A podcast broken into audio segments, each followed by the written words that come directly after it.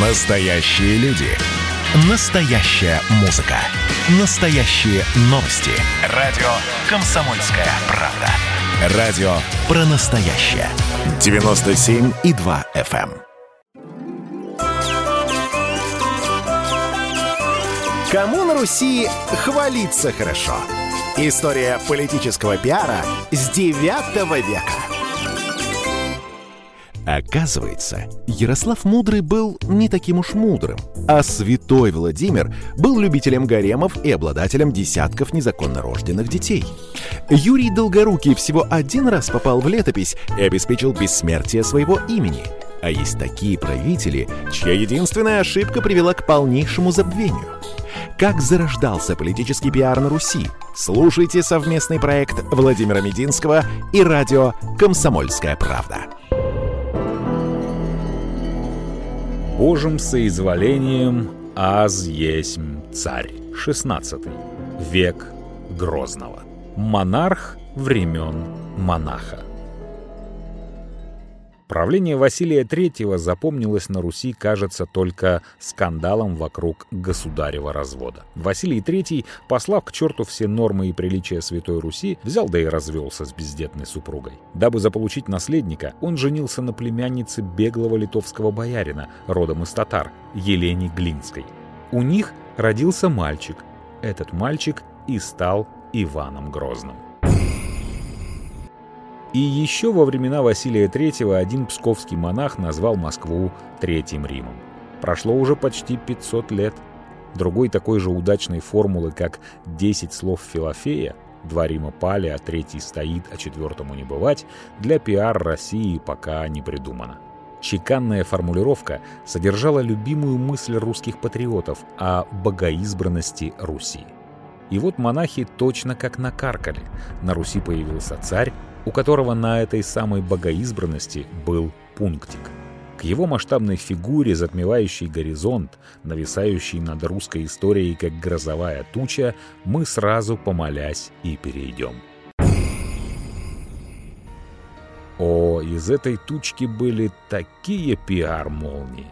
Но сначала обещанная отгадка. В прошлой главе, рассказывая о духовных наследниках Филофея, я просил читателя угадать, кто из них сказал. Что касается России, прочное иновластие здесь немыслимо. Маргинальные союзы бывших чиновников, действующих нацистов и беглых олигархов, взбадриваемые заезжими дипломатами и незатейливой мыслью о том, что за граница им поможет, могут пытаться разрушить, но никогда не смогут подчинить общество, для которого суверенитет – гражданская ценность. Это из напечатанной в журнале «Эксперт» статьи помощника президента России Владислава Суркова. Но вернемся в XVI век и присмотримся к тому, из каких исторических глубин могут черпать идеи нынешние кремлевские пиарщики. Грозный мог бы выиграть иск о защите чести и достоинства. Есть для ума загадка. Иван Грозный чуть ли не самый известный на Западе правитель России. После Сталина, конечно. Google находит примерно 11 миллионов ответов на запрос «Сталин» и около 4 миллионов по сумме «Иван the Terrible» и «Иван IV». Из русских царей Иван уступает только Петру Первому но и нескольких миллионов иноязычных интернет-страниц Западу недостаточно, чтобы разобраться в личности самого загадочного русского царя. Без особого риска ошибиться, предположим, что глобальная сеть стала просто новым носителем для распространения негатива о Грозном. Почти за сто лет до появления интернета историк Сергей Платонов максимально разъяснил, почему так происходит. Виновато Балтийское море. В XVI веке Грозный вступил в борьбу за выход на Балтику, за земли на ее побережье. Появление русских войск у Рижского и Финского заливов поразило Европу. Опасность нашествия московитов на официальном уровне расписывалась с тем же энтузиазмом, как позднее «красная угроза». Воинственность немецких божьих дворян, ордена которых крестили и оккупировали Прибалтику, сменилась диким страхом перед Россией. Они стали просвещать Европу по части московского империализма. Заработал печатный станок. Печатные СМИ 16 столетия, листовки и брошюры обсасывали эту тему со всех сторон. Занимались и практикой.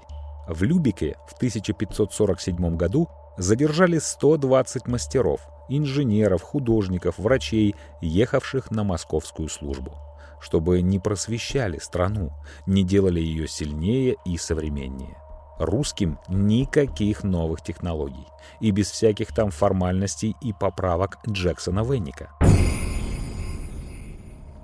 В 1553 году Ричард Ченслер открыл для Европы другой морской путь в Россию из Британии к устью Северной Двины. В Лондоне организовали кампанию для торговли с Москвой.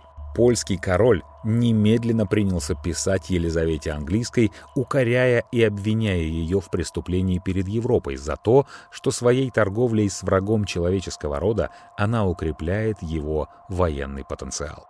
Честное слово, даже обидно как-то. Царь страшен, грозен, непостижим, великий и ужасный. А все выходит проще, все не так, как говорит Наталья Басовская и Венедиктов в исторических передачах на «Эхе Москвы». Нет никакого великого и ужасного, залившего кровью Россию, чудовища на троне. Есть в реальности столкновение геополитических интересов. Идет прозаическая до невозможности борьба за торговые пути, за привилегии купцов и золотые монеты в сокровищницах и ради этого прозаического, скучного превратили царя Ивана IV в сидящего на троне дьявола? Попробуем сейчас в этом разобраться. В агитации против Москвы и Грозного измышлялось много недостоверного о московских нравах и деспотизме Грозного, и серьезный историк должен всегда иметь в виду опасность повторить политическую клевету, принять ее за объективный исторический источник, пишет Платонов но то серьезный историк, а то русский интеллигент, которого хлебом не корми, дай сказать или послушать гадость о своей стране. Эпоха Грозного дает массу таких возможностей.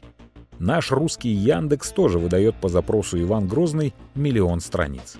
На большинстве из них повторяется та же западная политическая клевета – но Грозный в русском сознании, а интернет, наверное, все-таки коллективное сознание, не окрашен в однозначно черные и кровавые тона, как за границей. У нас он — личность дискуссионная. На протяжении последних двух веков он представал непонятым современниками гением, малоумным или сумасшедшим, строителем великой державы, кровопийцей, пророком, двойственным субъектом, патриотом и прочее. Был он и правда непрост, неоднозначен. Мудрый Карамзин писал о том, что характер Иоанна, героя добродетели в юности, неистового кровопийцы в летах мужества и старости, есть для ума загадка. При этом Карамзин не скупился на радужные краски, расписывая первые шаги Ивана в верховной власти. Сначала все было не то что хорошо, прекрасно. Юное пылкое сердце его хотело открыть себя перед лицом России. Он велел, чтобы из всех городов прислали в Москву людей избранных всякого чина или состояния для важного дела государственного. Они собрались, и в день воскресный после обедни царь вышел из Кремля на лобное место, где народ стоял в глубоком молчании. Правда, справедливость требует признать, что на Первом соборе присутствовали только бояре и духовенство. Этот собор еще нельзя считать земским. Народ всякого чина или состояния в действительности на него приглашен не был и оставался лишь зрителем и слушателем царского прямого эфира на Красной площади. Но главное, Иван хотел обратиться непосредственно к народу. Так и сегодня народ периодически слушает на Красной площади заезженных и доморощенных звезд эстрады. Честно, меня коробит устоявшаяся мода на концерты на Красной площади, на Васильевском спуске. Одно дело государственные мероприятия, а коммерческие — совсем другое. Нехорошо это, даже если Макаревич или сам Пол Маккартни, все равно нехорошо. Конечно, я знаю, что имперскую торжественность площадь приобрела только при Сталине, а раньше по ней и трамвай ходил. Но раз сложилась традиция особого отношения к этому месту, так и надо традицию беречь. Конечно, престолонаследие имело предсказуемый порядок, но восшествию на трон нового государя предшествовала смерть царя. А это ли не потрясение? Многое объясняет и речь Ивана Грозного, своего рода программа правления. Карамзин описывает трогательную и величественную сцену, разыгравшуюся на Красной площади. После молебна Иван обратился к народу. «Рано Бог лишил меня отца и матери, а вельможи не родили обо мне. Хотели быть самовластными, моим именем похитили саны и чести, богатели неправдою, теснили народ, и никто не претил им. В жалком детстве своем я казался глухим и немым, не внимал стенанию бедных, и не было обличения в устах моих. Молодой государь тут поклонился на все стороны и продолжал. «Люди Божии и нам Богом дарованные, молю вашу веру к Нему и любовь ко мне. Будьте великодушны. Нельзя исправить минувшего зла. Могу только впредь спасать вас от подобных притеснений и грабительств. Забудьте, чего уже нет и не будет. Оставьте ненависть, вражду, соединимся все любовью христианскую. Отныне я судья ваш и защитник.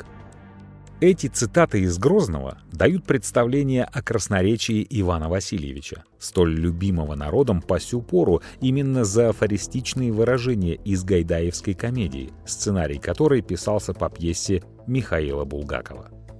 В биографии Грозного есть годы, даже целые ряды лет, без малейших сведений о его личной жизни и делах. Мы не можем определить ни черт его характера, ни его правительственных способностей с той ясностью и положительностью, какой требует научное знание, пишет историк Платонов.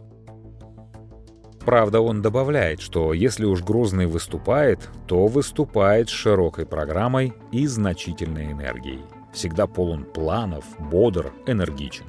Просто не всегда показывает, что делает и какие планы вынашивает не сразу стали пиариться первые войны и реформы, которые он затеял вместе со своей избранной Радой.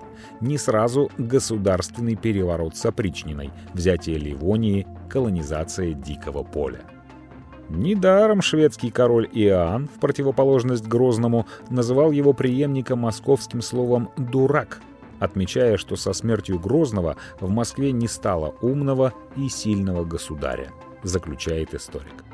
Иван IV Васильевич Грозный был не дурак и в области пиар. Совсем не дурак.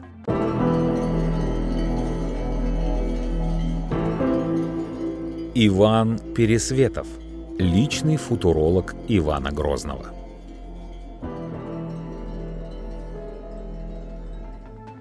Как-то раз после службы в Кремлевском Успенском соборе к молодому царю подошел человек и вручил ему тетрадку несколько сшитых вместе листков бумаги. Такое дозволялось. Знали бы бояре, что именно написано в челобитной. Они бы сделали все, чтобы она не попала в царские руки. Потому что в тетрадке от имени иностранного государя описывалось будущее Ивана IV. И как описывалось? Так сказал Петр, молдавский воевода. Если только сохранит его Бог от уловок вельмож его, по всей вселенной не будет такого мудрого воина и счастливого в военных делах. Тогда введет он в царстве своем великую справедливость и утешит Бога сердечную радостью, а за это Господь Бог подчинит ему многие царства.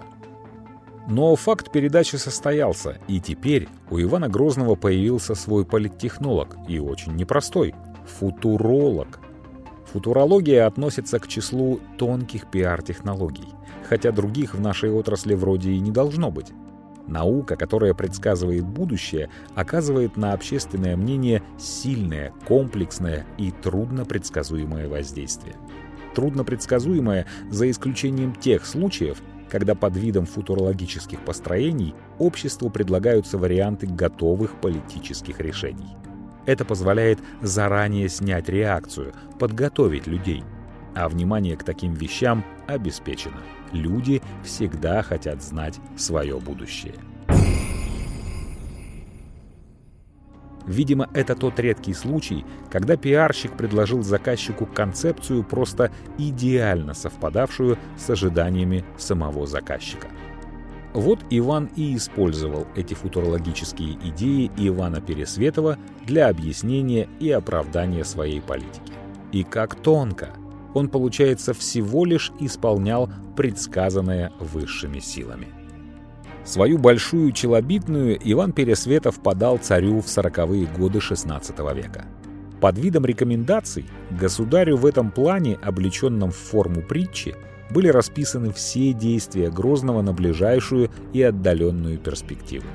Такое впечатление, что автор писал просто их заранее и под диктовку царя.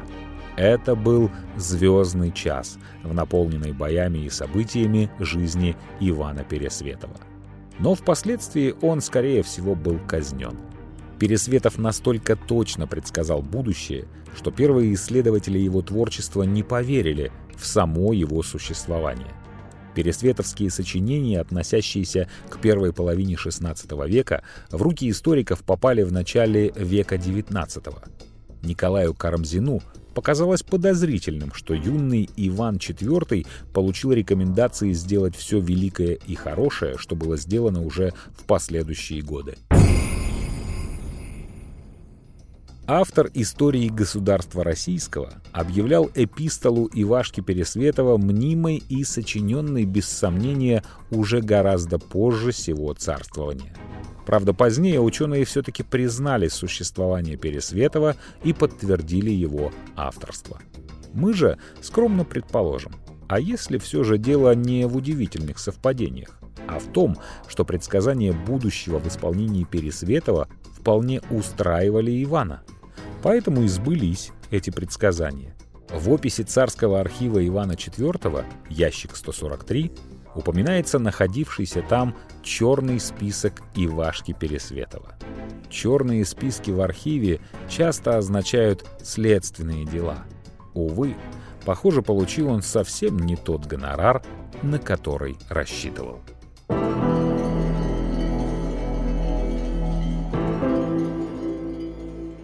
Политическая концепция Пересветова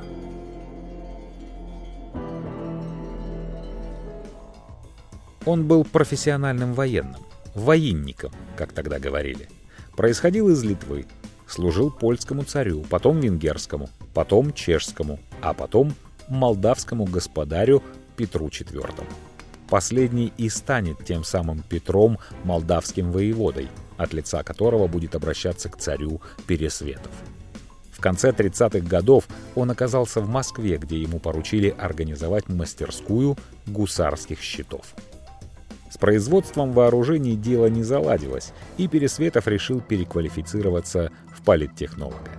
Говорить от своего собственного имени он не мог, не того полета птица, поэтому вкладывал свои рекомендации в уста иностранных монархов, у которых ему пришлось побывать на военной службе.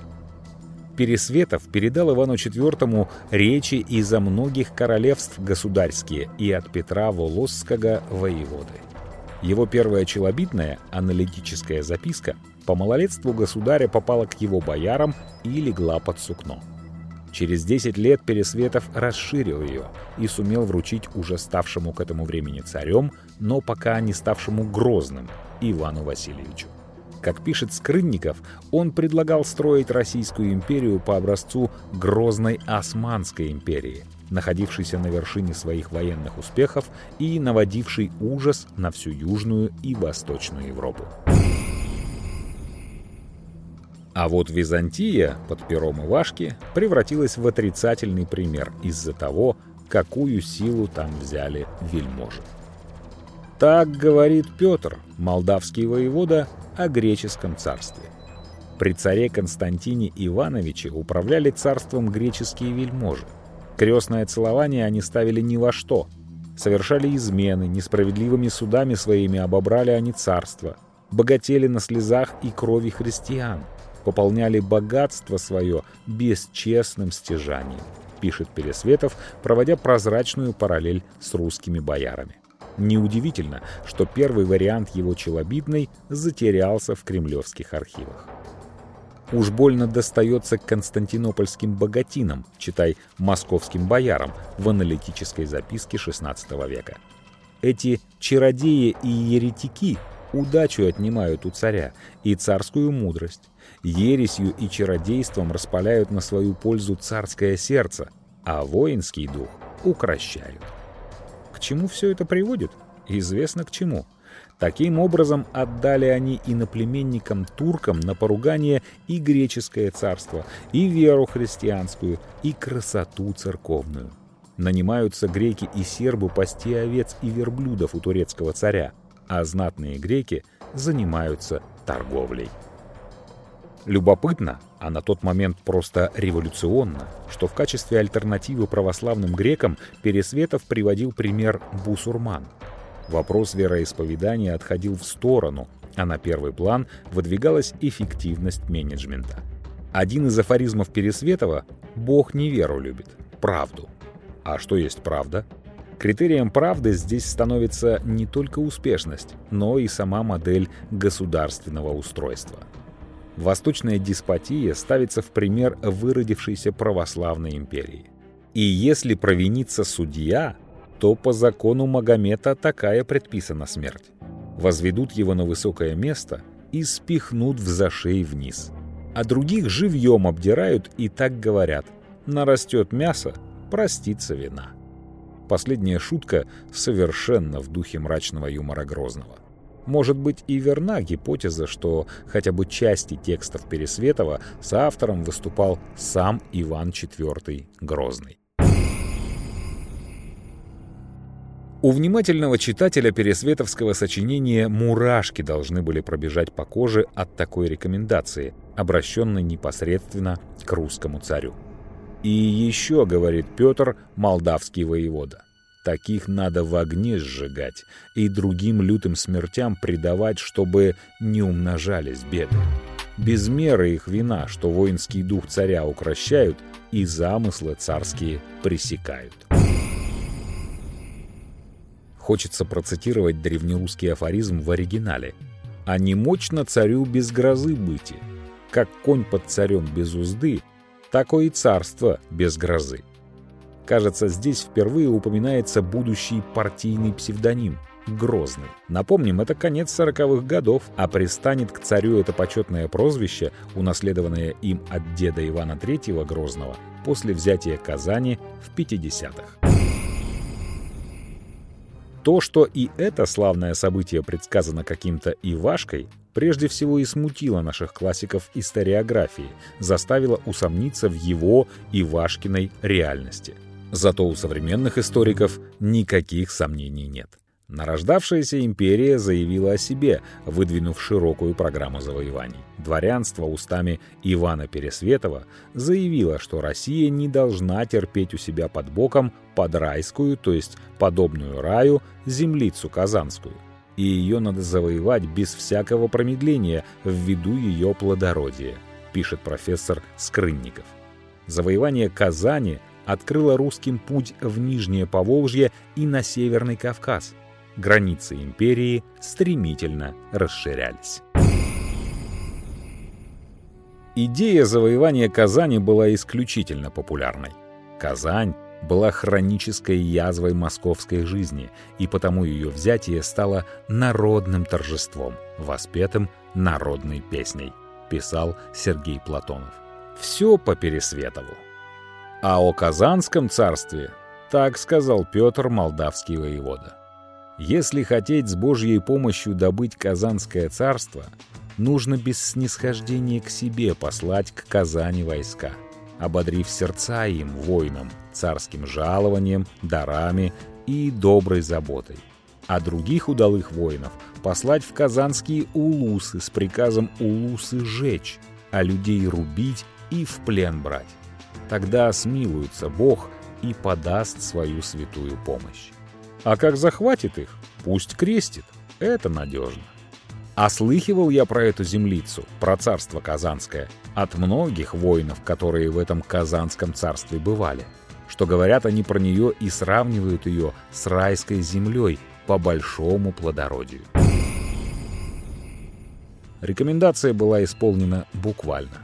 Современным футурологам остается только позавидовать такой точности прогноза. Ну а самую концовку этого длинного по древнерусским понятиям сочинения мы выбрали только ключевые моменты. Автор посвящает себе любимому. Тут и самопиар, и вежливое напоминание о гонораре. Вряд ли над этой концовкой царь работал вместе с неудачливым директором мастерской по производству гусарских щитов, в дальнейшем политтехнологом. И меня, холопа твоего, Ивашку, сына Семена Пересветова, удерживал у себя на службе Петр, молдавский воевода.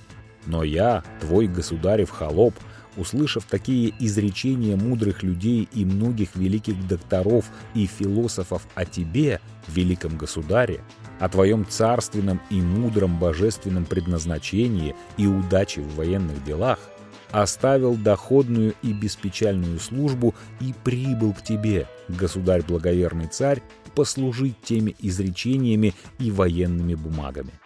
Как тебе, государь, нравится услуга моя, твоего холопа?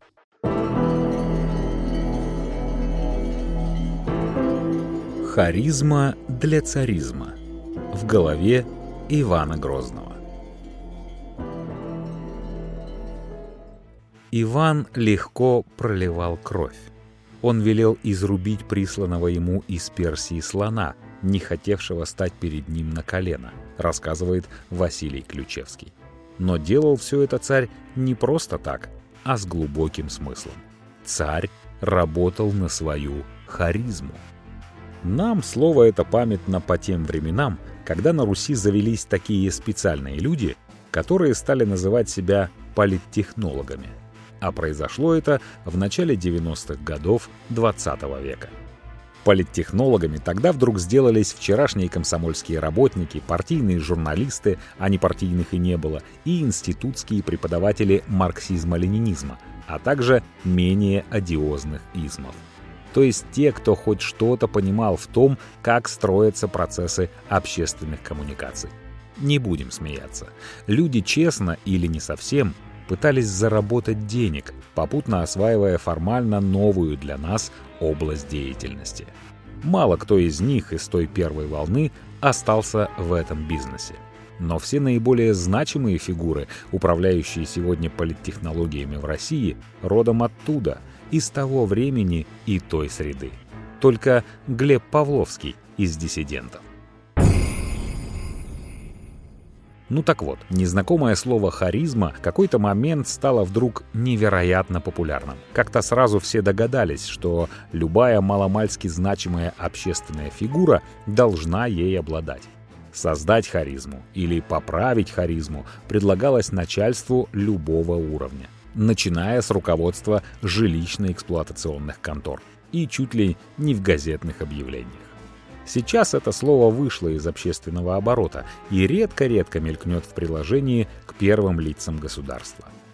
Возвращаясь в середину XVI века, нам не избежать объяснений. Что же такое харизма для царизма? Само слово происходит от греческого «подарок», еще переводят как «божественный дар», «благодать», «милость». Азбука социального психолога-практика дает такое определение. Признание за личностью набора таких свойств, черт и качеств, которые обеспечивают преклонение перед ней ее последователей. У энциклопедии «Религия» несколько иная трактовка – Харизма – наделенность какого-либо лица свойствами исключительности, сверхъестественности, непогрешимости или святости. Качество традиционно считается даруемым природой либо мистическими силами. Да, сильно преувеличивал вчерашний доцент с кафедры общественно-политических наук свои возможности, впаривая за небольшие в сущности деньги эту самую харизму вчерашнему партийному работнику, решившему стать политиком. Как волшебник изумрудного города, храбрость в бутылочке и ум в подушечке с иголками. Знал ли грозное слово «харизма» нам доподлинно неизвестно, но о ней, родимой, неизменно заботился. В голове у него сложилась сложная система. Во-первых, это была мистическая убежденность в собственной богоизбранности. Не человечьим хотением, но Божиим соизволением царь есть. Совершенно справедливо констатирует герой Юрия Яковлева в Иване Васильевиче меняет профессию. Во-вторых, несомненно присутствовала личная склонность к насилию. Ловят, как поймают Якина, на кол посадить. Это первое дело. Иван Грозный Шурику. «Ты такую машину сделал?» Шурик. «Угу». Грозный. «У меня вот тоже один такой был. Крылья сделал». Шурик заинтересованно. «Ну-ну-ну-ну-ну?» Грозный. «Что ну-ну?» «Я его на бочку с порохом посадил. Пущай полетает». В-третьих, в голове Ивана Грозного постоянно роились планы практических действий для поддержания своей харизмы, божественного дара непогрешимости и святости. «Господи, боже мой, что же это? Я тут, а там у меня шведы кем взяли? Боярин? Боярин! Отправляй меня назад! Беги, покупай эти транзисторы!» Можно было долго и нудно и с предсказуемым результатом уговаривать окружающих его бояр. Можно было строить интриги и создавать систему сдержек и противовесов. А можно было всех разом размести. Мол, харизма у меня такая, что хочу, то и ворочу. И ведь не на пустом месте Иван все это придумал. На Руси помазанником Божиим был представитель исключительного рода, само происхождение которого связано с тайными судьбами всего мира – Рюриковичи воспринимались русскими как последняя и единственно законная монархическая династия. Ее родоначальник Август жил во времена боговоплощения и правил в ту эпоху, когда Господь в римскую власть написася. То есть был внесен в перепись населения как римский подданный, разъясняют нам историки эти слова, повторяющиеся в древнерусских источниках. Можно еще заглянуть в Евангелие от Луки, те дни вышло от кесаря Августа повеление сделать перепись по всей земле, говорит евангелист, описывая момент появления Христа на свет. Но это так, к слову. Мы, получается, наследники Древнего Рима и носители сакральных истин. Воспринимаете масштаб? Наши предки, при всей своей скромности, позиционировали себя именно так – на вселенском, так сказать, уровне. Дальше больше. Неуничтожимое Ромейское царство, то есть Римскую империю, вместило в себя Святая Русь. Причем в самый подходящий момент, накануне страшного суда. А посему русский государь должен подготовить свой народ к тому моменту, когда он вступит в небесный Иерусалим. Ну а дальше все ясно. Мир возле лежит. Человек грехом осквернен, царь становится исполнителем казней Божьих. Наказывая подданных, он спасает их от огня будущего. Вот так целое учение. Как у Маркса с Лениным. Или же ближе к нашим временам у создателя саентологии Рона Хаббарда. Правда, в отличие от общепринятой практики всех мессий, учение Грозного не сулило его подданным ничего приятного. Во всяком случае, в этой жизни – если бы знаменитый писатель-фантаст Герберт Уэллс встречался не с Лениным, а с Грозным, он бы назвал его «кремлевским Кавкой».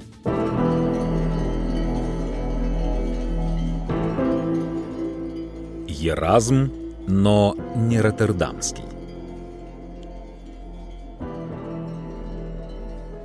Черпать вдохновение для своих умопостроений Грозный мог у еще одного политического писателя – Тогда в Москве трудился имевший широкую известность в узких кругах писатель Ермолай, Еразм. Он же Ермолай Пригрешный, протопоп Кремлевского собора Спаса на Бару и автор смутно памятной бывшим студентам филфаков повести о Петре и Февронии. В сочинениях Ермолая Еразма была сформулирована та же мысль. Царь должен не только непреклонно карать грешников, но и думать о душеспасительной миссии своей власти. Грубо говоря, казнить не просто так, а с глубоким смыслом и во имя святого дела. На наш сегодняшний прагматичный взгляд удивительно, но царь, Божий избранник, воспринимался на Святой Руси потенциальным страстотерпцем. Нам, гедонистам, воспитанным массовой культурой, странно представить, что человек, занимающий такой пост, должен не предаваться утонченным наслаждениям вроде 40-летнего коньяка и хорошей сигары из Хюмидора, а стать мучеником за веру.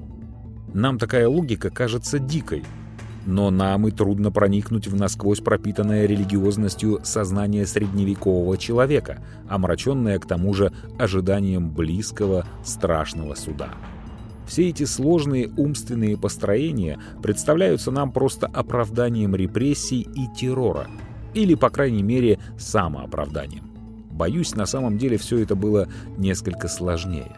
Психоаналитик сказал бы, что Иван Васильевич Грозный запиарил себе мозги, как Родион Романович Раскольников.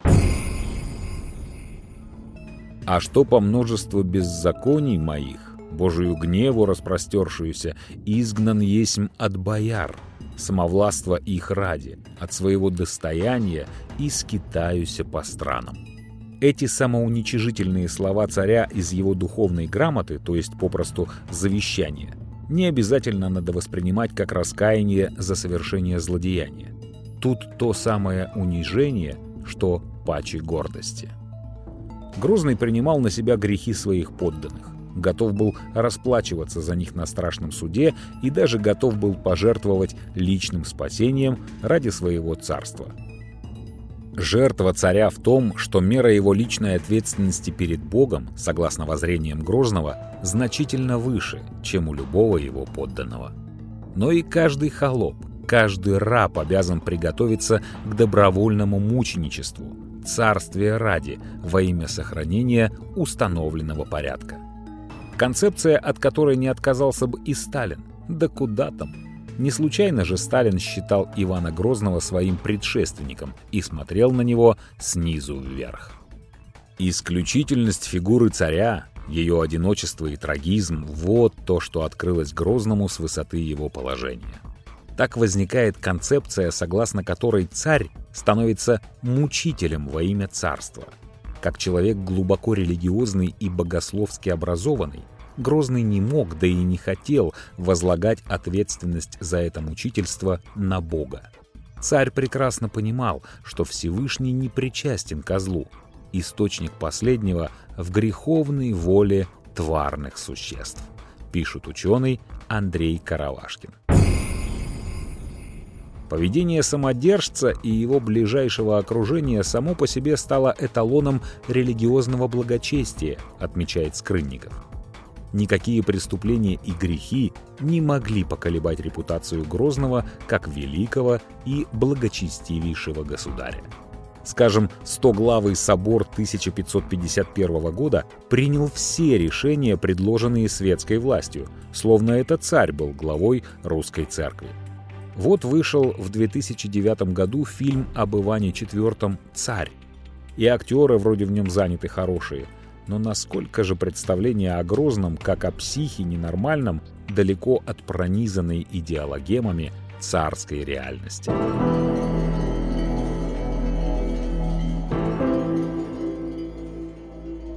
Порты и шапка Ивана Ивана короновали на царство в 16 лет, и поначалу это просто символизировало конец боярской опеки. Но вот московское государство осуществило крупнейшие завоевания на Востоке. Победы были одержаны над иноверцами, магометанами. Предсказание о превращении России в новое ромейское царство, оплот истинной христианской веры во Вселенной, сбывалось на глазах. Иван IV счел необходимым, и это было совершенно своевременно, подкрепить принятие царского титула письменным благословлением Вселенского патриарха Константинопольского. В 1561 году патриарх известил Ивана, что Вселенский собор признает законность титула. От Пруса, брата кесаря Августа, 14 колено – великий государь Рюрик, а русский царь – прямой его потомок – эта официозная легенда, о которой мы говорили выше, имела прикладное значение. Московская дипломатия делала из этого сказания практическое употребление. В 1563 году Бояре царя Ивана, оправдывая его царский титул в переговорах с польскими послами, приводили словами летописи эту самую генеалогию московских Рюриковичей, писал Ключевский. Но польза от родства с древнеримским императором отнюдь не сводилась к тому, чтобы иметь возможность дергать поляков за их длинные носы.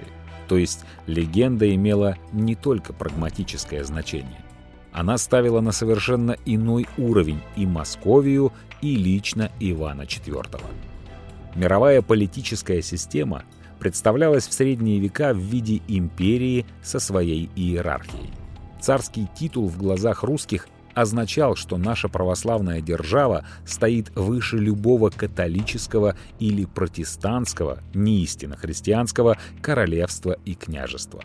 Грозный не стремился к мировой гегемонии, но пренебрежительно отзывался о польских выборных королях шведской династии английской королеве. Легенда о царском происхождении подкреплялась легендой о царских регалиях. Пропитанному религиозным, мистическим символизмом сознанию средневекового человека требовались вещественные доказательства. Доказательства сакральности власти и персоны царя.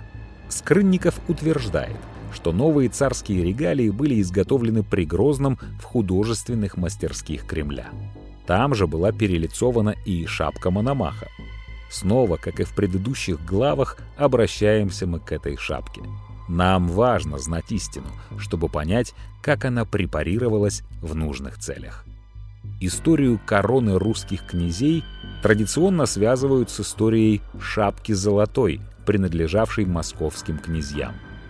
Уже Иван Калита завещал наследнику парадные одежды, порты, кафтан, расшитый жемчугом, и шапку золотую. Через несколько поколений московских князей Василий II завещал Ивану III крест Петра Чудотворца и шапку, которую он почему-то золотой не назвал. Иван III благословил Василия III крестом Петра, но вообще ни слова не упомянул о шапке.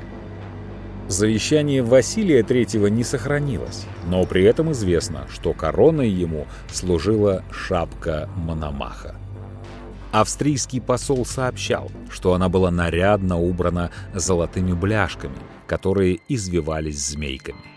Вероятно, раньше ее украшали какие-то подвески, которых теперь нет. Хранящаяся в оружейной палате корона московских государей носит следы многократных переделок. Древнейшая ее часть состоит из восьми золотых пластин восточной работы, украшенных тончайшим узором. Легенда о византийском происхождении царской короны получила официальное признание именно при Иване IV. В своем завещании царь благословил наследника шапкой Мономаха, присланной византийским царем Константином из Царьграда. В московской летописи, составленной при Грозном, повествуется, что царь греческий Константин Мономах отправил в Киев русскому великому князю Владимиру Мономаху крест из животворящего древа и царский венец со своей головы – Мономахову шапку. Также в посылке была сердоликовая чаша, из которой Август, царь римский, веселился, и какая-то золотая цепь.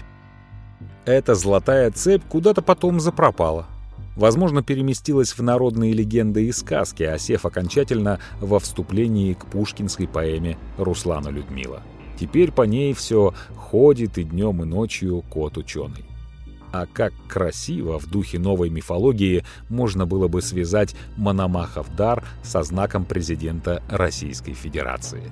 Согласно официальному описанию, Цепь знака из золота, серебра и эмали состоит из 17 звеньев, 9 из которых в виде изображения государственного герба России, 8 в виде круглых розеток с девизом «Польза, честь и слава». Увы, связать это невозможно. На оборотной стороне знака из золота есть год его изготовления – 1994. Владимир якобы был венчан этим венцом и стал зваться Мономахом, боговенчанным царем Великой Руси.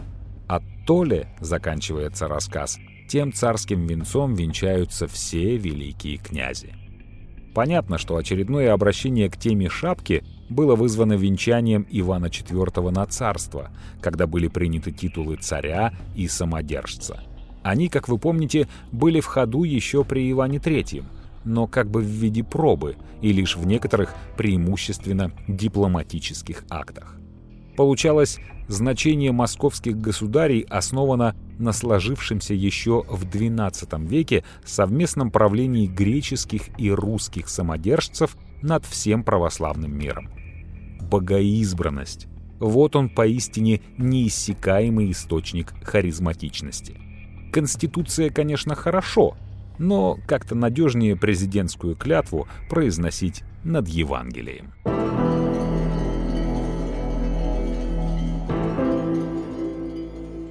Переписка Сталина и Власова «Если же ты праведен и благочестив, почему не пожелал от меня, строптивого владыки, пострадать и заслужить венец вечной жизни?» Писал Грозный беглому боярину Андрею Курбскому. Ну и заявочка. Царь пеняет князю, что тот не пожелал, чтобы его добровольно казнили. Или Иван Васильевич неловко выразился? Да нет. Он приводит Курбскому в пример его слугу. Как же ты не стыдишься раба своего, Васьки Шибанова? Стременной Курбского Шибанов вынес за своего господина ужасные мучения и зато был воспет Алексеем Константиновичем Толстым. Царь разражается уничижительно патетическим пассажем. Ты же не захотел сравняться с ним в благочестии? погубил не только свою душу, но и душу своих предков. Ибо по Божьему изволению Бог отдал их души под власть нашему деду, великому государю. И они, отдав свои души, служили до своей смерти и завещали вам, своим детям, служить детям и внукам нашего деда. Вот она, чумовая политическая концепция. Я пытаю и казню, но тем самым исполняю волю Господню. А если ты уклоняешься от пыток и казней, бежишь, то ты религиозный отступник и еретик. Выше мы говорили о том, что происходило в голове у Грозного. Вот это и происходило. Переписка Грозного с Курбским, а точнее Курбского с Грозным, потому что первым написал бывший лучший, но опальный князь, один из самых ярких памятников литературы XVI века. К сожалению, в переводе на современный русский язык во многом теряется страстность этих посланий, и слишком уж выпуклым становится их юмор.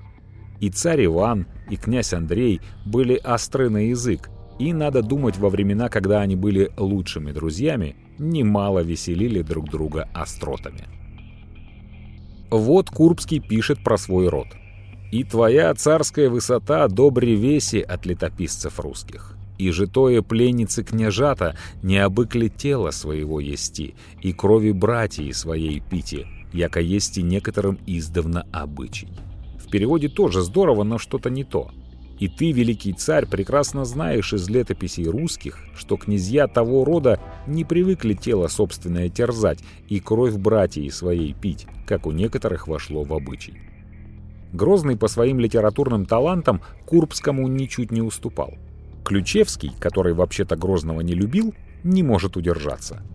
О чем бы он ни размышлял, он подгонял, подзадоривал свою мысль страстью. С помощью такого самовнушения он был способен разгорячить свою голову до отважных и высоких помыслов, раскалить свою речь до блестящего красноречия, и тогда с его языка или из-под его пера, как от горячего железа под молотком кузнеца, сыпались искры острот, колкие насмешки, меткие словца, неожиданные обороты. Иван – один из лучших московских ораторов и писателей XVI века. «Писание твое принято и прочитано внимательно», — отвечал Грозный. «А так как змеиный яд ты спрятал под языком своим, Поэтому, хотя письмо твое по замыслу твоему и наполнено медом и сотами, но на вкус оно горше полыни. Как сказал пророк, слова их мягче елея, но подобны они стрелам. Так ли привык ты, будучи христианином, служить христианскому государю? Так ли следует воздавать честь владыке от Бога данному, как делаешь ты, изрыгая яд, подобно бесу? Что ты, собака, совершив такое злодейство, пишешь и жалуешься? Чему подобен твой совет, смердящий гнуснее кала? Его корреспонденту после этаких словес оставалось пойти намылить веревку и повеситься. Но, конечно, целью Ивана было не доведение до самоубийства своего бывшего сердечного друга, а ныне заклятого врага. Но что именно? С мотивами Курбского все ясно. Он не просто бежал от жестокого тирана за границу, он перешел к врагу и потом достаточно успешно воевал против московитов. Это генерал Власов XVI века, такая же сложная фигура, только вот кончил лучше Власова. Веревки избежал. Поляки считали предательство Курбского большой удачей для короны.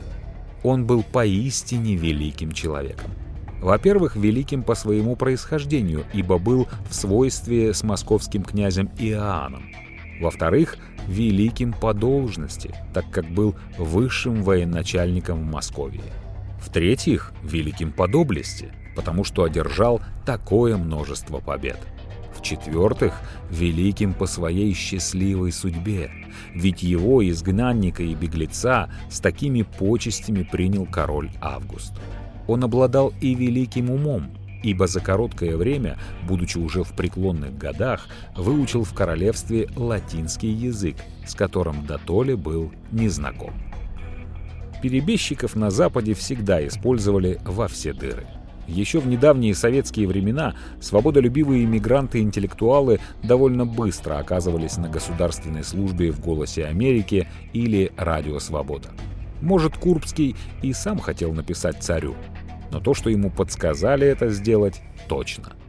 Почему-то в литературе никогда не обсуждалась возможность, что над письмами Грозному, да и над собственными эпистолами царя, работал не один человек, а целый авторский коллектив. И целью было не позлить самодержца, а обеспечить распространение копий этих посланий среди избранной публики за рубежом и по возможности в России. Это же такой лакомый кусочек для внешнеполитической пропаганды.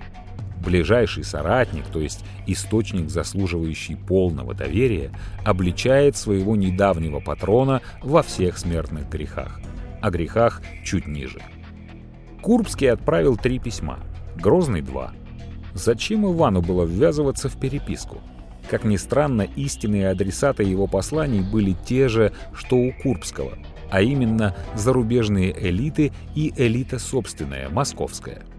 Уж если его избранным подданным попадет письмо диссидента, то и до ответа они доберутся. Кстати, Грозный не мог видеть ничего дурного в том, что с его собственными письмами ознакомятся в его собственном государстве. Царь в таком эпистолярном формате высказывался по принципиальным вопросам. Он ни на миг не сомневался, что Курбский будет показывать отправленные ему из Москвы послания своим новым хозяевам. Врагам христианства, как их мимоходом пнул царь в одном из двух своих писем. Бывшие друзья хорошо знали друг друга. И если Иван хотел довести Андрея до петли, то тот его, похоже, до инсульта. «Широко вещательное и многошумное послание твое получил», — писал Курбский, дождавшись ответа от царя. И понял, и уразумел, что оно от неукротимого гнева с ядовитыми словами изрыгнуто.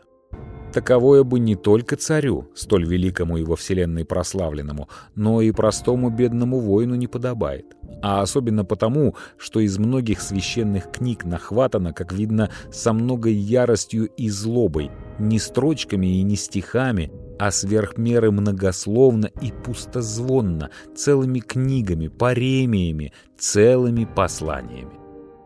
Между прочим, несмотря на кажущуюся импульсивность этих посланий и несмотря на то, что было всего пять писем, история с ними длилась годами. Это была своего рода шахматная партия, которую играли по переписке. Каждое слово взвешивалось. При этом соперники обвиняли друг друга в пустозвонстве. Лучшие наши историки чувствовали, что здесь что-то не то. Какая хаотическая память, набитая набором всякой всячины, подумаешь, перелистав это послание. Но вникните пристальнее в этот пенистый поток текстов, размышлений, воспоминаний, лирических отступлений, и вы без труда уловите основную мысль, которая красной нитью проходит по всем этим, видимо, столь нестройным страницам, отмечал Ключевский касательно писем Грозного.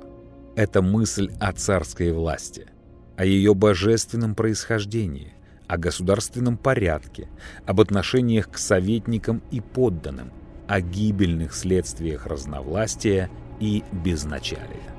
Нет власти, аще не от Бога. У Грозного своя непостижимая логика от осознания изначальной собственной абсолютной правоты и богоизбранности.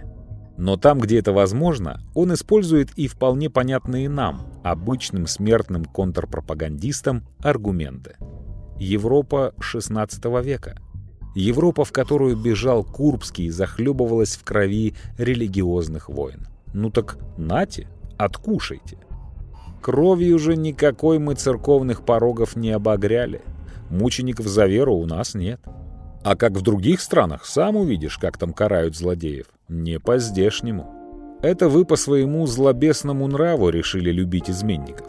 А в других странах изменников не любят и казнят их, и тем укрепляют власть свою.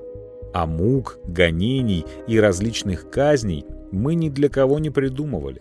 Если же ты говоришь об изменниках и чародеях, так ведь таких собак везде казнят. В общем, слова Грозного даже не требуют комментариев. Ясно, что это написано совсем не для князя Андрея. Но и лично для него у царя найдется доброе слово.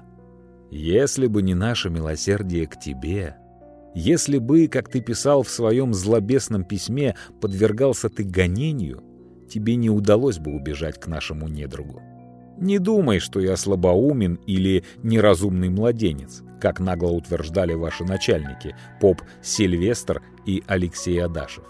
И не надейтесь запугать меня, как пугают детей, и как прежде обманывали меня с попом Сильвестром и Алексеем, благодаря своей хитрости. И не надейтесь, что и теперь это вам удастся. Сильвестр и Адашев это двое из ближнего круга Грозного в начальный период его правления, с которыми в обход Боярской думы он и планировал свои реформы и военные кампании. Курбский назвал в своих письмах этот тайный совет, он и сам туда входил, избранной Радой, и название закрепилось за ним в исторической литературе. Кстати, это довольно странно – Слово «рада» в русском языке того времени не встречается, перебежчик использовал польский термин. Другой, менее известный термин, пришедший из его публицистики — «свято-русское государство», как он называл царство Грозного по аналогии со Свято-Римской империей Габсбургов. На фоне святорусскости особенно жестко ставится вопрос о главном грехе государя, а о грехах мы обещали рассказать. Причем о первейшем из них Курбский сообщает в первых же строках своего первого письма. «Царю, Богом препрославленному, и среди православных всех светлее являвшемуся, ныне же за грехи наши, ставшему супротивным, пусть разумеет разумеющий». Разумеем, Курбский бросает царю обвинение, которое не посмел произнести вслух ни один из подданных Ивана Грозного – обвинения в антихристианском поведении. Упреки Курбского заключали страшную угрозу трону, отмечает профессор Скрынников. Присяга царю, вступившему в союз с антихристом, утрачивала законную силу. Всяк, пострадавший в борьбе с троном, превращался в мученика, а пролитая им кровь становилась святой. Предсказания Курбского носили почти апокалиптический характер. Апокалипсис, напомним, тогда был актуальной темой. Конца света ждали вполне серьезно и в скором времени. Между вторым и третьим посланиями Курбский успел написать памфлет «История о великом князе Московском», где назвал богоизбранность великокняжеской династии Калитичей мифом. Задавшись целью объяснить состояние дел в свято-русской державе, он заявил, что династия была осквернена грехом в тот момент, когда князь Василий III, отец нынешнего государя, развелся с первой женой Соломонией и вступил в брак с Еленой Глинской, пишет Каравашкин. Царь Иван рожден от блуда, бесовские силы выбирают его своим орудием. К таким выводам Курбский пришел в истории. Вот так не святой сидит на троне, а бастард, рожденный от блудницы. Репутация матери и для современного человека важна. Очень болезненное обвинение «шлюхин сын». А ведь антихрист должен родиться именно от бесчестной женщины. Курбский Грозного не просто обругал, не просто ткнул ему в облегченное поведение Елены Глинской, а чуть не прямо обозвал бесом, чуть ли не антихристом на престоле. В третьем послании он продолжал атаку на династию. Ударил по всем болевым точкам не столько самого Грозного, сколько всей правящей ветви Рюриковичей. Кровь братьей своей пить у некоторых вошло в обычай, ибо первый дерзнул так сделать Юрий Московский, будучи в Орде, выступив против святого великого князя Михаила Тверского а потом и прочие, чьи дела еще свежи в памяти и были на наших глазах. Наконец, как пишет Скрынников, Курбский во всеуслышание объявил, что в окружении царя уже появился антихрист, подучивший царя лить боярскую кровь. Им был назван герой войны с Казанским царством Алексей Басманов. И уже до кучи его сына Курбский назвал интимным фаворитом Ивана IV – любовником царя. Гомосексуализм был для православного делом бесовским. Опять же, обвинение не только в гадости, а в религиозном отступничестве. Гомосексуальная связь государя с сыном Антихриста? Такое, пожалуй, крутовато даже для остроумного спектакля про профессию политтехнолога. Я имею в виду день выборов. Выборы, выборы, кандидаты, ну а в своих ответах Грозный, что для него вообще характерно, не мелочился, а твердо держался линии апостола Павла, снова и снова цитируя его слова из послания римлянам. «Ибо нет власти, что не от Бога. Царь поставлен Богом и только ему подсуден. Подданные не могут тягаться с ним даже на Божьем суде».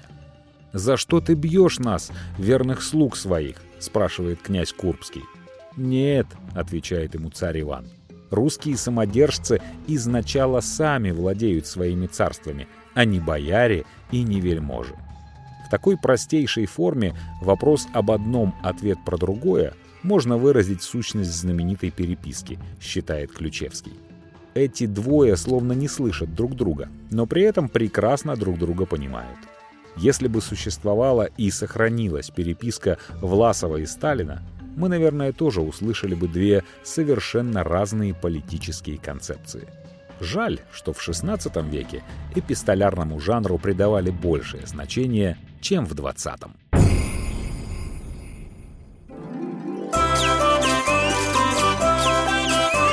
Кому на Руси хвалиться хорошо?